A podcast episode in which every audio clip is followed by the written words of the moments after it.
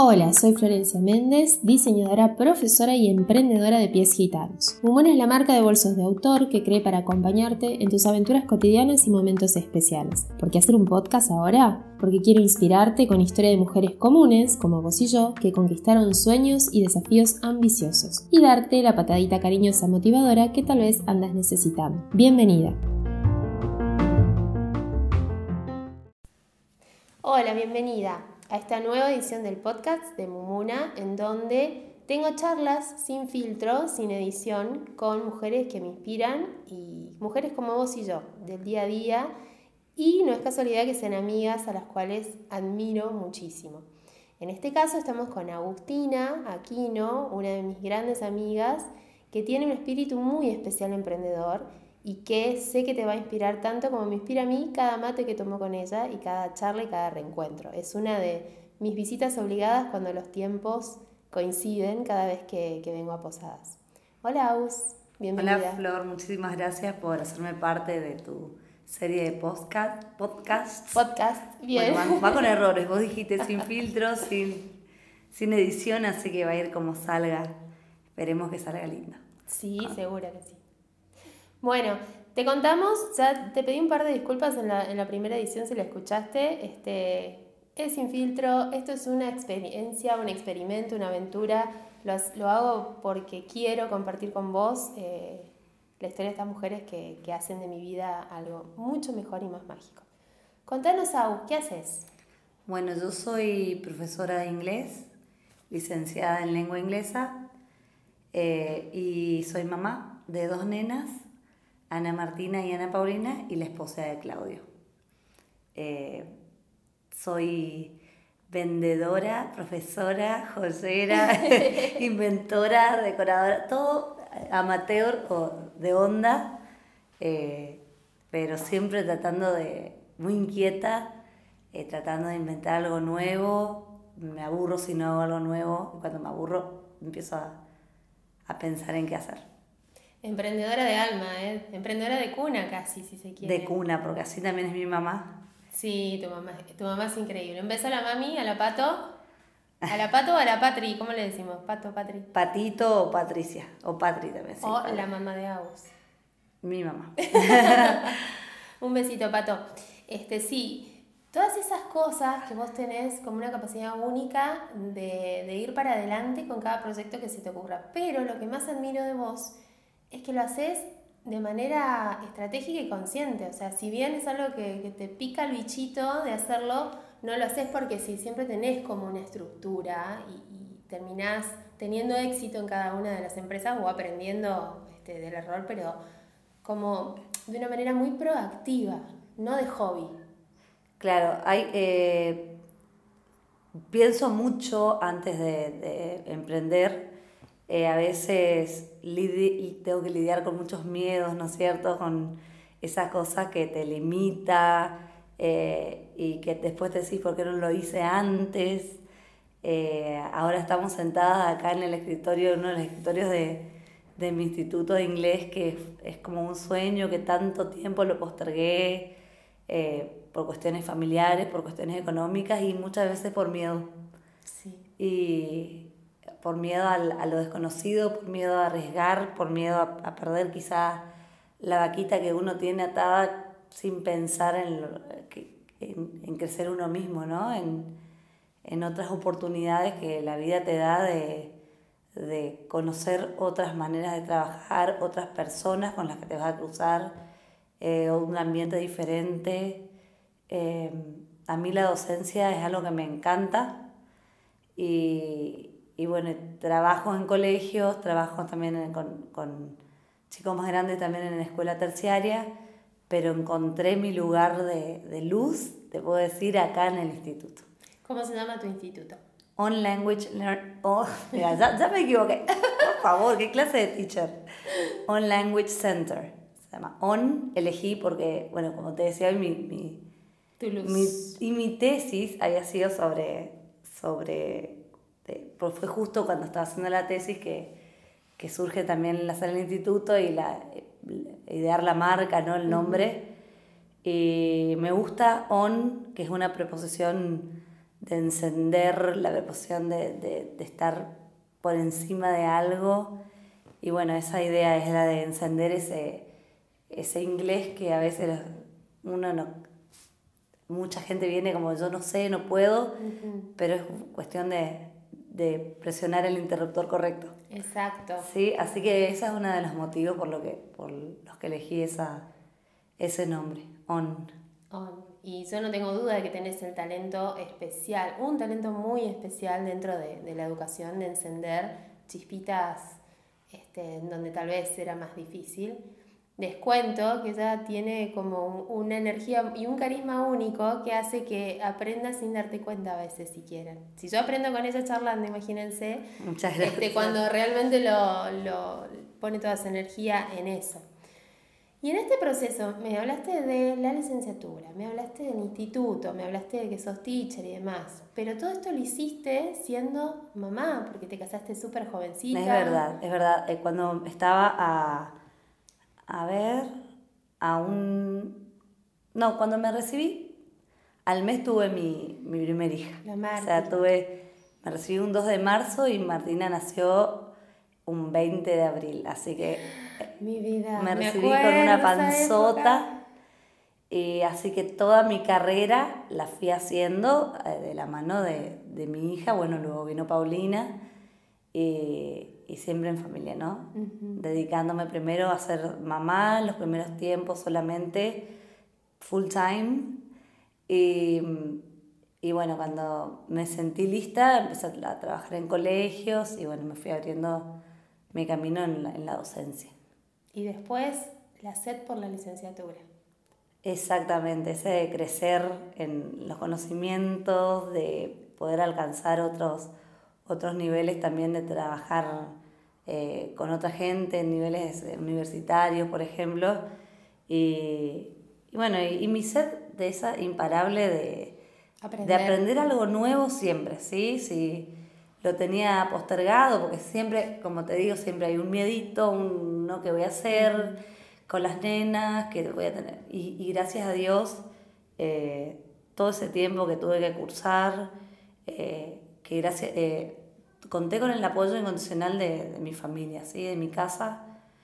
Eh, mi marido que se hacía cargo todos los sábados de, de las nenas, sin chistar, a la noche era de estudiar por las noches, fue muy sacrificado, pero cuando llegó el, el, el fin último, El ¿no? Cuando título. llegó el título fue algo increíble, ¿no? Es una O sea, sensación única, ¿no? Sobre Única. todo la- las que terminamos la licenciatura ya entre trabajo y demás y tratando de Totalmente. organizarnos es como un, un logro muy, muy significativo, muy importante.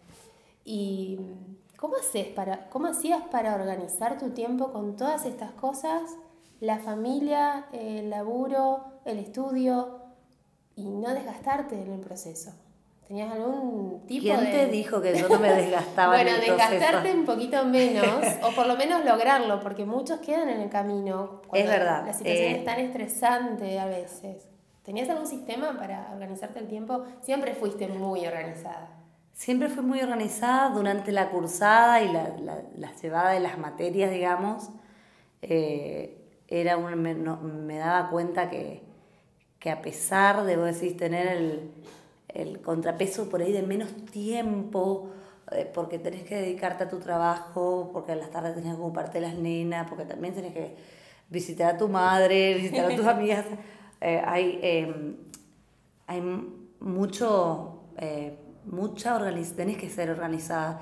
Y el tiempo que tenía lo ocupaba para, para responder a las, las, eh, obligaciones del laburo y el resto era para, para leer, para estudiar, remarcar, leer, ver qué había que hacer para las próximas clases, para los próximos encuentros. Y así fui llevando la licenciatura. Y otra cosa que no es menor, cuando ya terminada la cursada y metido todos los exámenes, cuando quedaba solamente la tesis, fue mi Oh. amiga, Luciana Guillén, Sí. que también es otra, es una genia para mí. Y nos prometimos no dejarnos aflojar. O sea, cuando ella tenía sus recaídas, yo las tiraba y cuando ella... eh, Cuando te tocaba a vos, ella te, eh, te totalmente. Cuando yo estaba con el caballo cansado, ella estaba ahí, viste, para, para levantar. Qué importante es, ¿no? Rodearnos de gente que, que, nos, que nos tire para arriba, que nos inspire, que nos empuje, que no nos deje caer y, y Así tener es. ese apoyo es invaluable. Así que no es menor. La, la tesis, gracias a Dios, conseguimos el, la, la autorización para poder hacerla eh, en conjunto. Y fue un trabajo hermoso. Recibimos muy lindas devoluciones de parte de la gente que nos que, Que le, le tocó cor- claro, corregirla, leerla y nos ¿Cuál llenó el alma. ¿Cuál fue el tema de la tesis?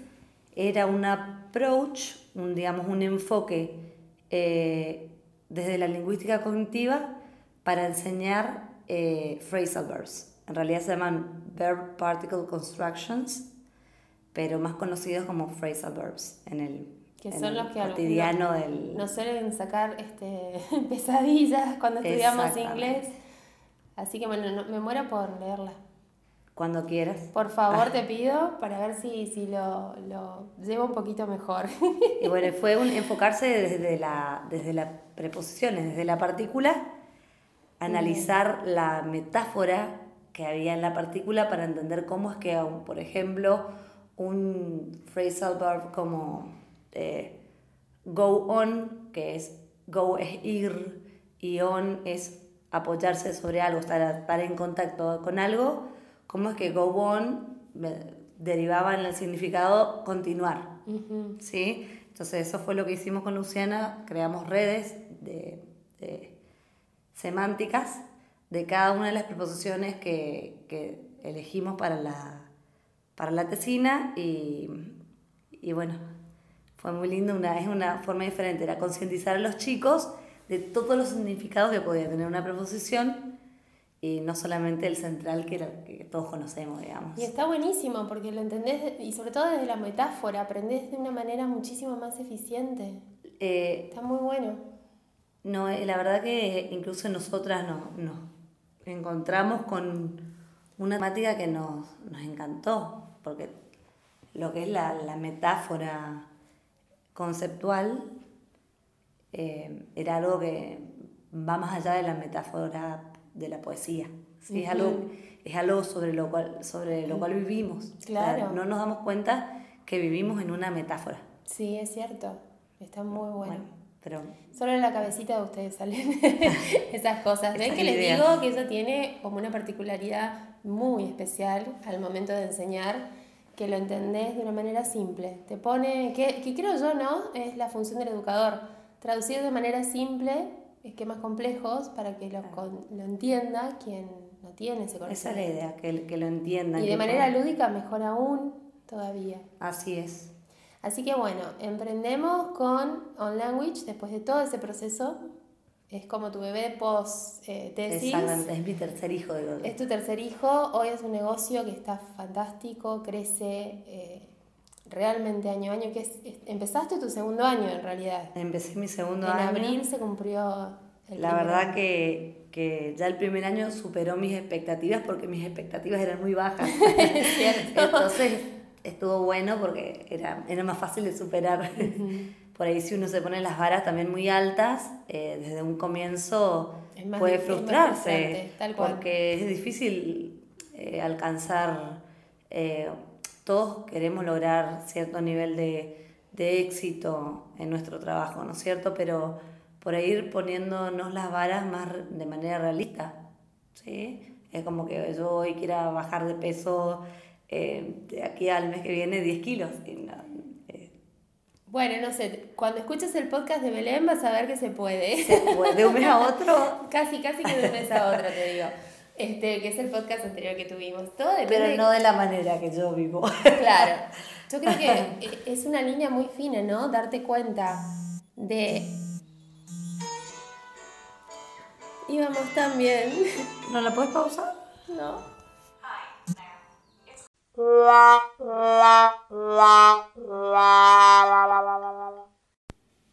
Bueno, retomamos sin edición, pero con corte en el medio, porque bueno, tuvimos un pequeño problema de aviso de celulares. Nos olvidamos. Bueno, vamos aprendiendo, de a poquito este, vamos aprendiendo que hay que apagar todos los celulares de la casa para, para seguir grabando. En este caso, bueno, del instituto que, que es donde estamos. Nos habíamos quedado en que hay una línea muy pequeña para definir cuál es tu, tu límite, o sea, qué tan ambicio- ambiciosa o realista es la meta que te pones a alcanzar, ¿no? Cuando arrancas un nuevo, un nuevo proyecto. Entonces hay que tener en cuenta un montón de cosas y a veces, como vos decís, la, la frustración es muy grande cuando te pones la vara demasiado alta y no llegas. Claro, yo escuché hablar una vez un término que me gustó que se llama la, la miopía del, del, del futuro, que es cuando no puedes ver más allá de- del, del futuro, ¿no es cierto? Que nadie puede en realidad verlo, pero uno puede tener un plan de acción, un, un plan realista de ir creciendo y sabiendo que se puede encontrar por el camino, qué es lo que le puede, eh, digamos, retener un poco en el crecimiento y no desesperarse por eso, ¿no es cierto? Saber que todo llega y que no hay que cansarse de poner siempre lo mejor de uno para, para poder alcanzar las metas que, se- que, que nos proponemos. Es que es muy importante tener un mapa. Cuando uno viaja en la ruta o cuando uno viaja donde sea, siempre tenemos un mapa. El mapa no es la realidad exacta de- del espacio, pero sí es algo que te muestra los caminos y los bloqueos o los desafíos o las cosas geográficas que tenés en el medio. Lo mismo pasa cuando uno organiza su emprendimiento. Haces un mapa del cual tenés que tener dos cosas muy en claro, que vos las tenés siempre súper claras. ¿Dónde estás?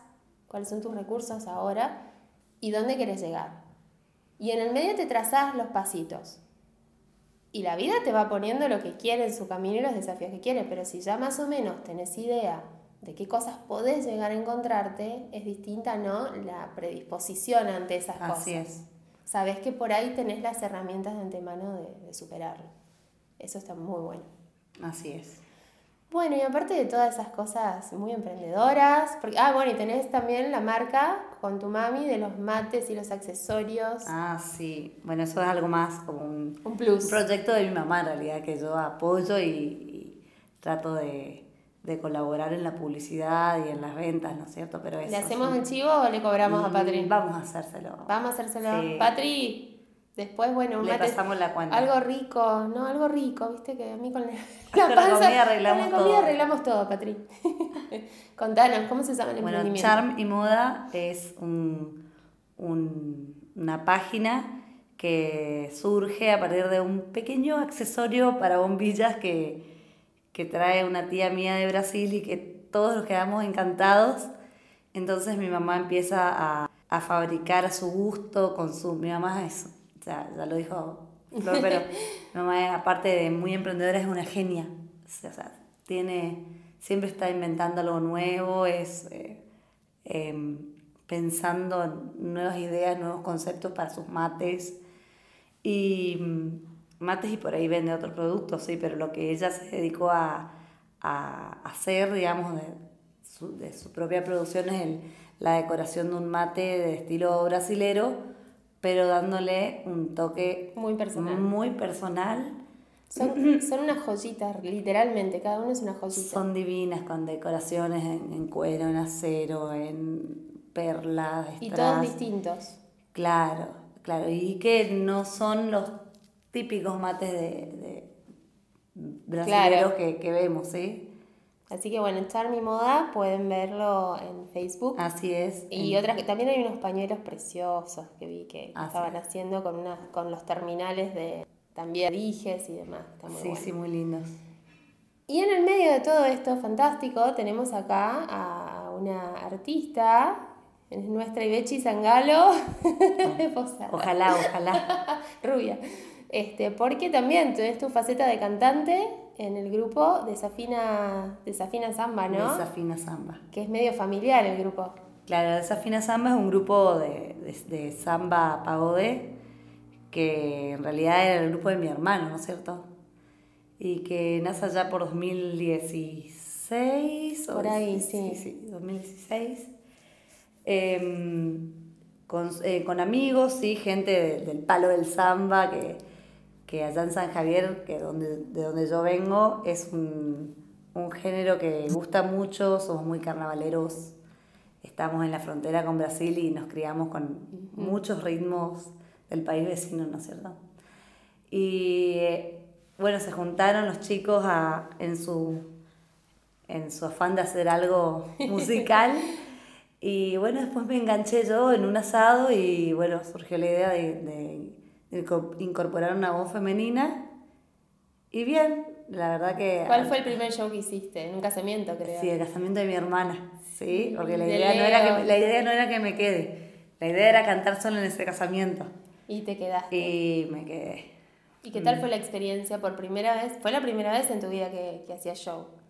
Sí, cuando era chiquita era la... La pasada de la familia.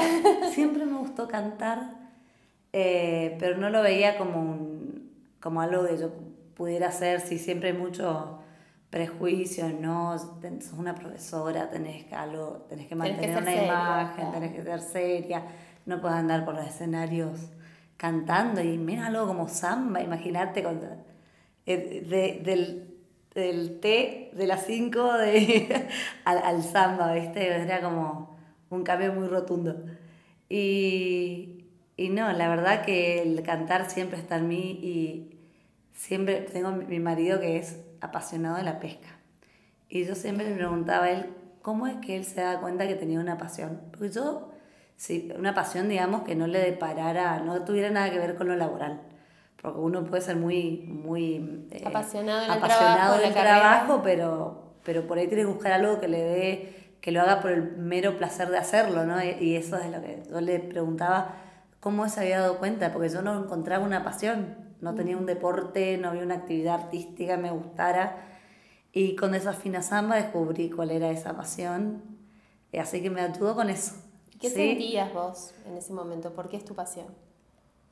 A mí cantar me pone feliz. Es, simple. O sea, cantar me hace feliz.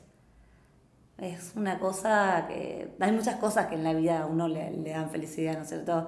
La familia, compartir con los amigos, eh, que te vaya bien el laburo, eh, pero hacia algo que, de lo que no espero nada y que me da tanto, eso es el canto. ¿Y el musical? La Bella y la Bestia en estreno en Posadas el año pasado. Bueno, eso es algo que surge como un proyecto escolar, ¿no es cierto? De maestros.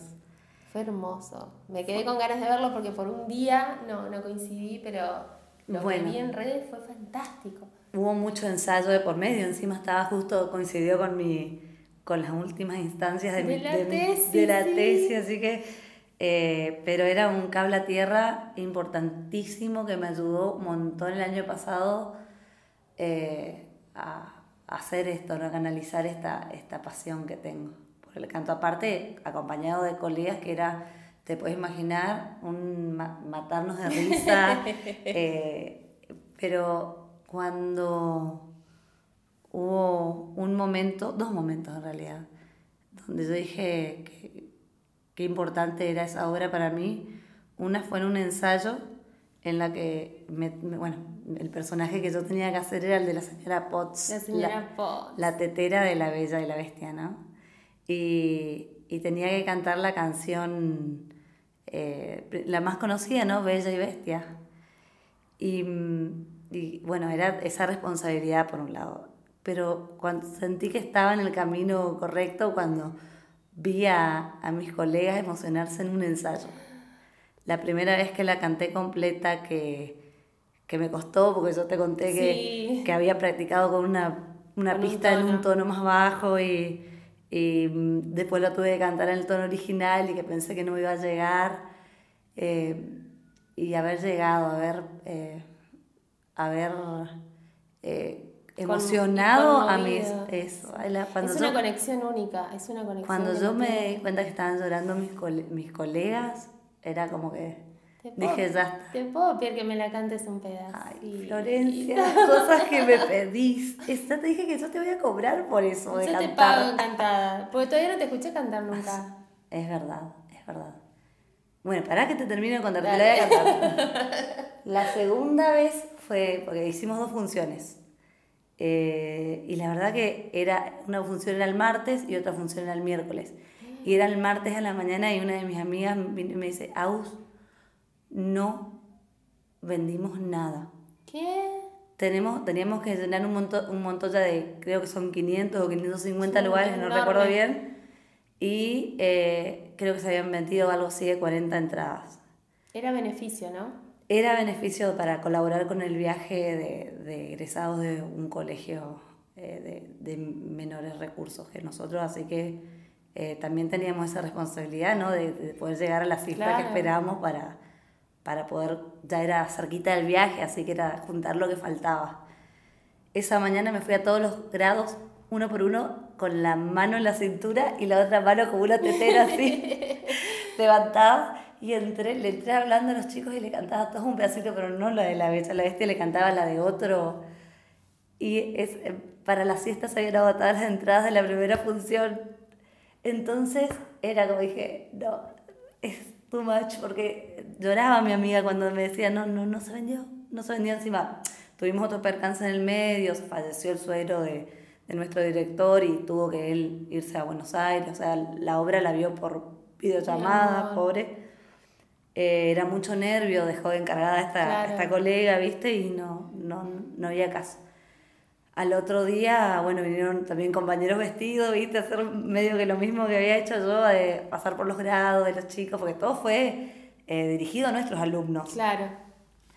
Y, y la verdad que, bueno, la- en la segunda función eh, había fila hasta en la esquina, y entonces era como una, una locura para nosotros, porque no, no somos una compañía de teatro, somos maestros. Pero fue hermoso. Pero aparte el corazón, vivimos el proceso a través de redes. Yo estaba en Buenos Aires, por eso no la pude ver y, y me emocionaba con ustedes en el proceso. Y vi el la única vez que te escuché cantar fue siempre por, por YouTube. video. Y ese pedacito fue hermoso. Bueno, y el, cuando me tocó cantar la canción de Bella y Bestia frente a, a todos los, mis alumnos, eh, ¿Cómo se llama la fiera que está de fondo ladrando? no, no sé porque no es mía. Ah, esa, que ladra la. No, no, no. no.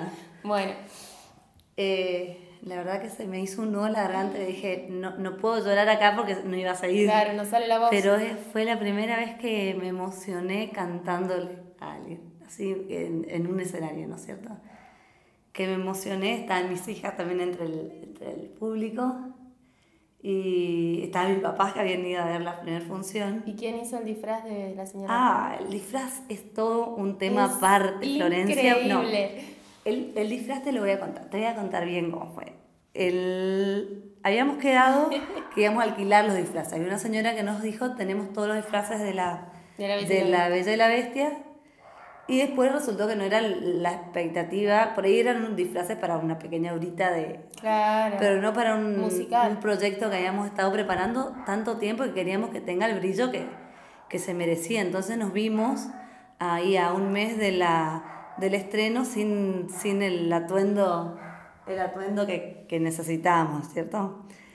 Y la, me había prometido que me iba a arreglar mi vestido para, para la última señora. semana y la verdad que era una cosa impresentable, ¿no? Pobre señora, gracias por el esfuerzo no, igual, no, pero no, no. no vamos a decir, no vamos a decir quién es porque habrá tenido su buena voluntad, pero Claro. no, no, no ¿Y era. quién resuelve el problema? Eso te voy a contar. ¿Quién Mm, pudo haber ¿quién sido? pudo haber sido quien resuelve el problema? Entonces me dice, vos venite el viernes, el martes estrenaba la obra. el viernes me fui y ella había conseguido con una comparsa unos vestidos eh, de tela dorada, eh, un- era como una seda, un raso, no sé, una tela brillosa, y había conseguido dos vestidos y ya lo había mandado a desarmar. Mi vida. ¿Y esa quién es? Y ella es mi mamá. Esa es la Patri.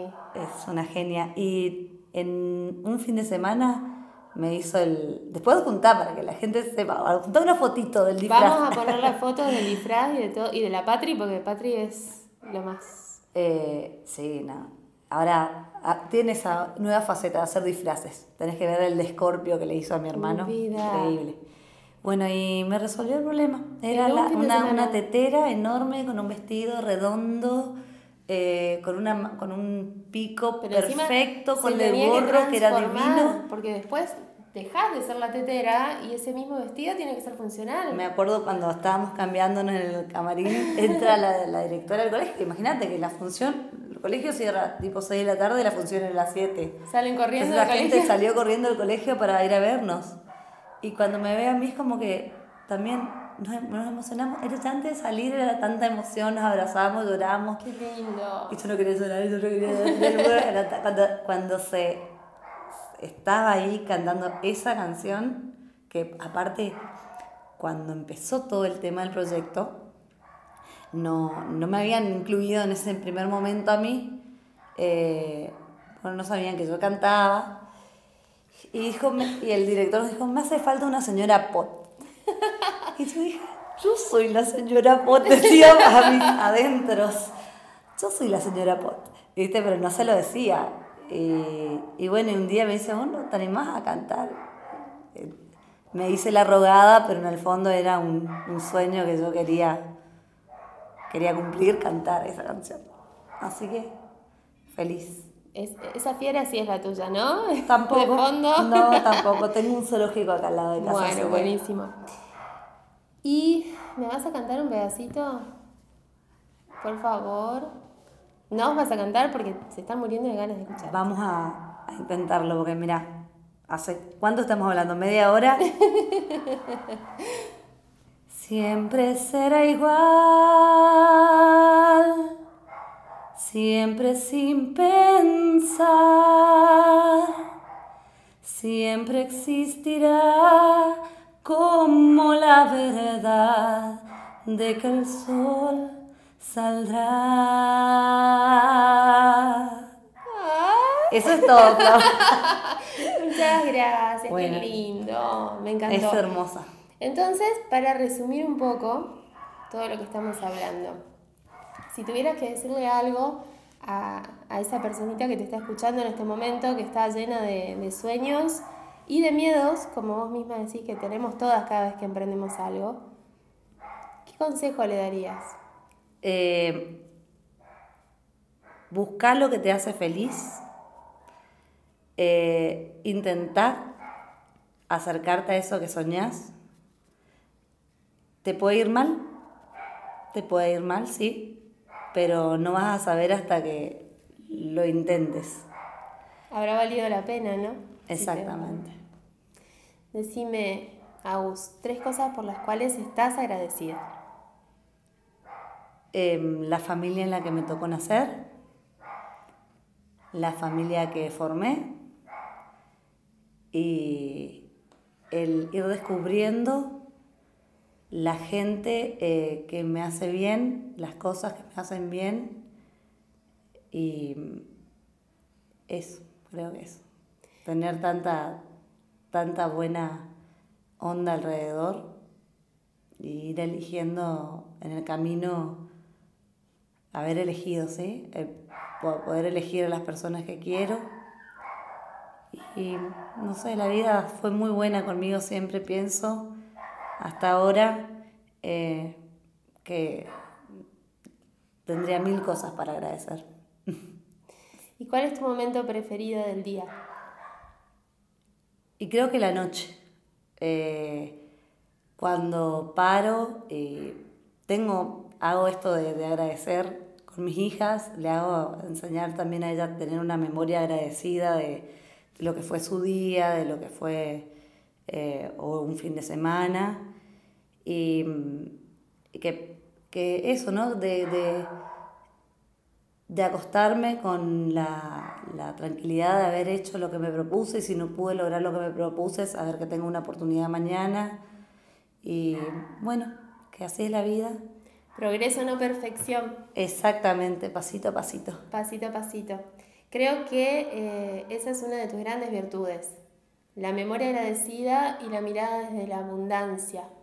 Bueno, yo me... Vos nunca, nunca estás viendo lo que te falta. Jamás te escucho decir, bueno, sí te escucho de, de estos años de amistad hablar de las cosas que te gustaría lograr, pero nunca, o muy pocas veces, el me falta esto, me falta esto. me- Siempre es, bueno, pero tengo esto y si no, vemos cómo lo hacemos y vas encontrando el camino y creo que eso es una virtud inmensa.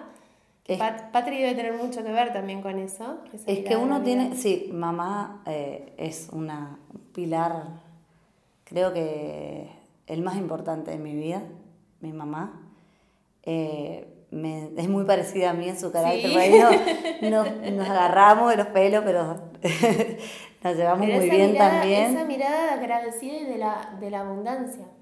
Eh, me enseñó siempre a, a, ver todo lo que tengo, ¿sí? A no quejarme de llena, como decimos, de quejarnos de... Que muchos nos perdemos en ese... Todos tenemos un momentito, Sí, hay momentos que uno entra en crisis, pero hay que parar, mirar alrededor, ver que hay gente que dice, no, pero eso es consuelo de tonto. No, no, es consuelo de tonto ver todo lo bueno que tenés. Eh, porque, porque lo tenés, ¿sí? Si te faltara lo ibas a, a notar. Eso sí. Y me parece que la gratitud es una, un valor que, desde ahí se puede construir. Cada persona se construye desde la gratitud, no desde el, enojo por, por, o, la frustración, eh, que esos son valores que en realidad te, te tiran para abajo, no, no, son contrapeso en el avance. Son anclas. Son anclas. Son anclas que no te dejan. Y decime, Agus, ¿cuál es el próximo desafío?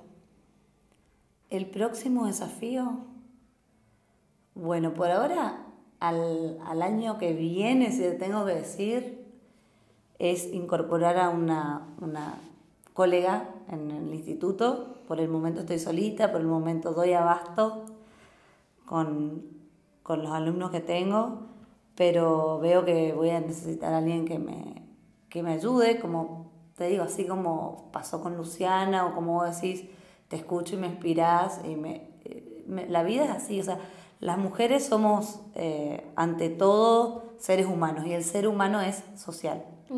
Y crece en, en sociedad, crece en conjunto con otro, nadie está solo y, y creo que que le va a hacer mucho bien a, mi emprendimiento poder incorporar a alguien con una visión, no sé si igual, parecida, distinta a la mía, pero que entienda el concepto de ON, que es eh, acercar el inglés a un barrio, que no dimos ese dato, ¿no es cierto? Que ah, ON está en un barrio eh, de no centro, no céntrico, de la ciudad, donde no había un instituto. Donde no había, entonces son...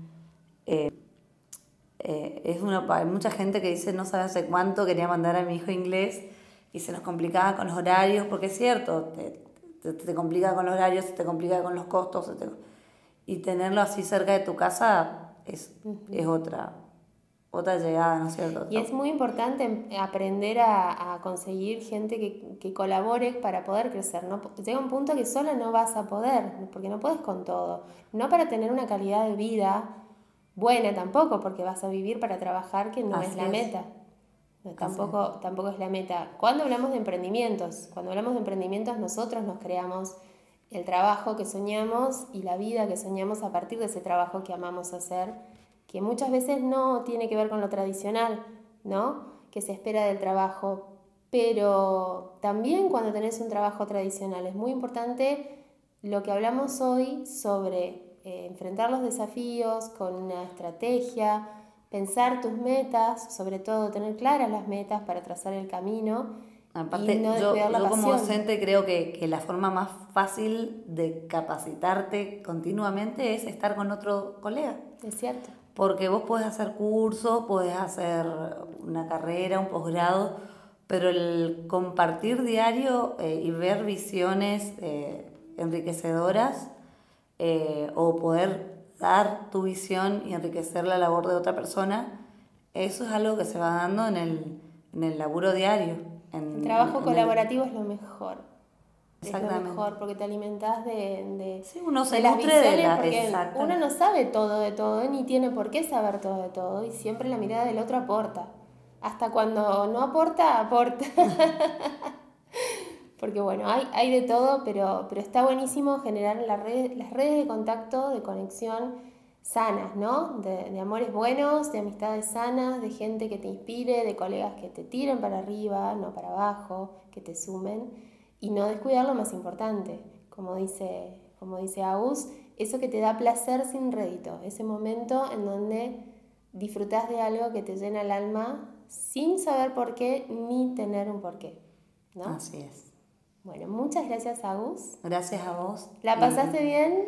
Ay, sí, Florencia.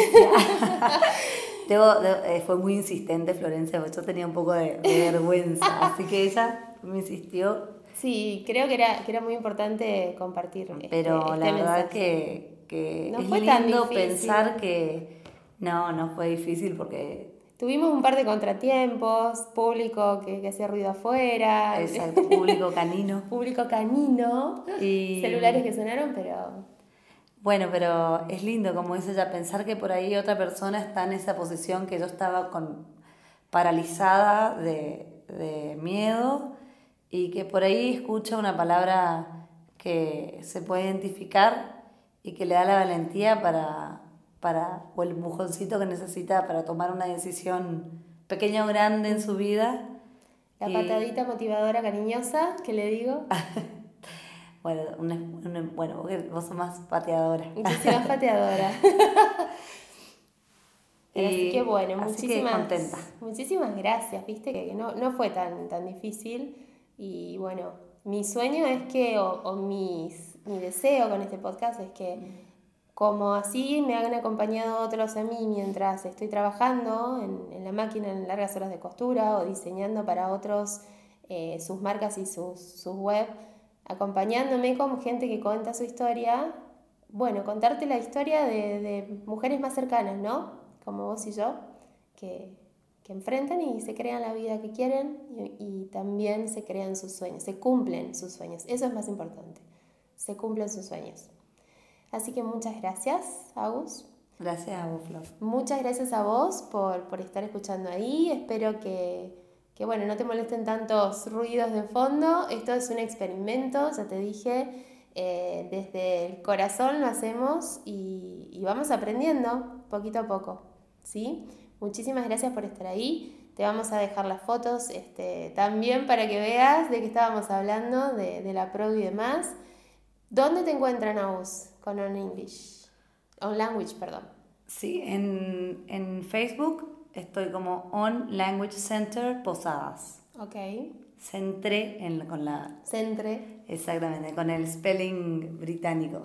Ok. Así que bueno, ya la buscan en Facebook y estás en el barrio. El barrio, no tiene nombre este barrio porque... ¿Puedes creer que no? No tiene nombre, es, es un barrio relativamente nuevo y... Bueno, calle más o menos, avenida. Avenida Cocomarola y 182A. Ok, bueno, ahí la encuentran y si no en On Language Center. Teacher, ¿qué tal va mi English? Muy bien, muy bien. no puedes decir que no. bueno, muchísimas gracias y nos vemos en el próximo episodio de este experimento que es el podcast de Momona. Un besote grande y muchísimas gracias por prestarme tus oídos este ratito y que tengas una excelente semana. Gracias por compartir este ratito con nosotras. Ojalá haya sido la patadita motivadora que necesitas para empezar a cumplirte los sueños. Si te gustó este episodio, compartilo con esa amiga que te bancan todas y necesita una dosis extra de inspiración. Conoce lo último de Mumuna en mumuna.com.ar y seguinos en Facebook, Instagram y Pinterest como arroba mumunaok. Suscríbete a la lista VIP y accede a las promos exclusivas. Hasta el próximo episodio y que tengas una excelente semana.